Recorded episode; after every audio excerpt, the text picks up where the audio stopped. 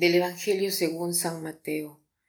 En aquel tiempo Jesús dijo a los escribas y fariseos, Ay de ustedes, escribas y fariseos hipócritas, porque son semejantes a sepulcros blanqueados, que por fuera parecen hermosos, pero por dentro están llenos de huesos y podredumbre. Así también ustedes, por fuera parecen justos, pero por dentro están llenos de hipocresía y de maldad.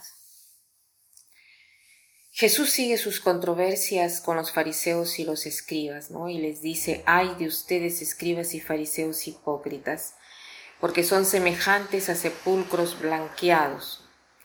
¿Qué cosa es un sepulcro blanqueado? Es una tumba que brilla esplendente, eh, nueva, eh, que externamente parece muy bonita, pero que dentro hay un cadáver pero el cadáver para ellos era impuro, no lo podían tocar. Entonces, decir que los fariseos y escribas son como sepulcros blanqueados, es decir, que quien se acerca a ellos los hace impuros.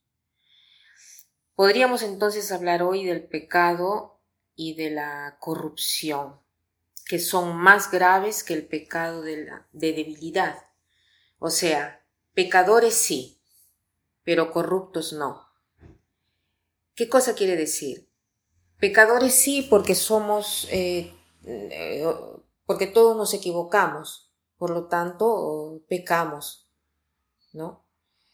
La corrupción no porque el pecador sabe que se ha equivocado y tiene la humildad para pedir perdón y para reconciliarse con Dios. La persona corrupta, en cambio, es la persona que sabe enmascarar bien el mal que hace, e incluso le parece bueno el mal, pero por dentro es, es muerto, es marchito. El que es corrupto no solo hace el mal, sino que lleva también a otras personas a hacer el mal. La corrupción tiene estas características que corrompe. Esta palabra viene del latín rompere cum, ¿no? Corrompe. Es muy importante hoy entonces eh, analizarse, ¿no?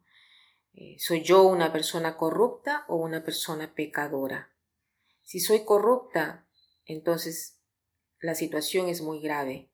Debo tratar de, sacudirme, de alejarme de esto, ¿no?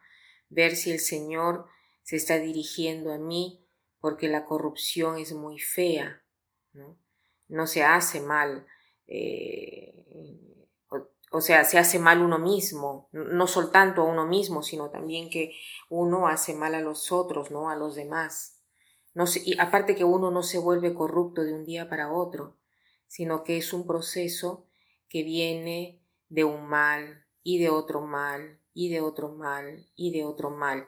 El mal reiterado se convierte en vicio y este vicio nos lleva a la corrupción, o sea, el contrario de lo que es la integridad.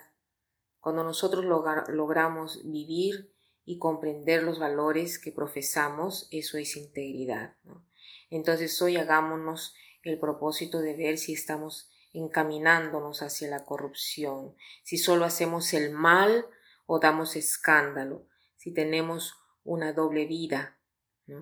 Y, tratemos entonces de pedir perdón al Señor y tratemos de ser pecadores pero no corruptos.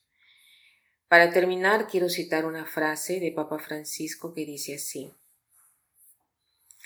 La corrupción no es un acto, sino un estado personal y social en el cual uno se acostumbra a vivir. Que pasen un buen día.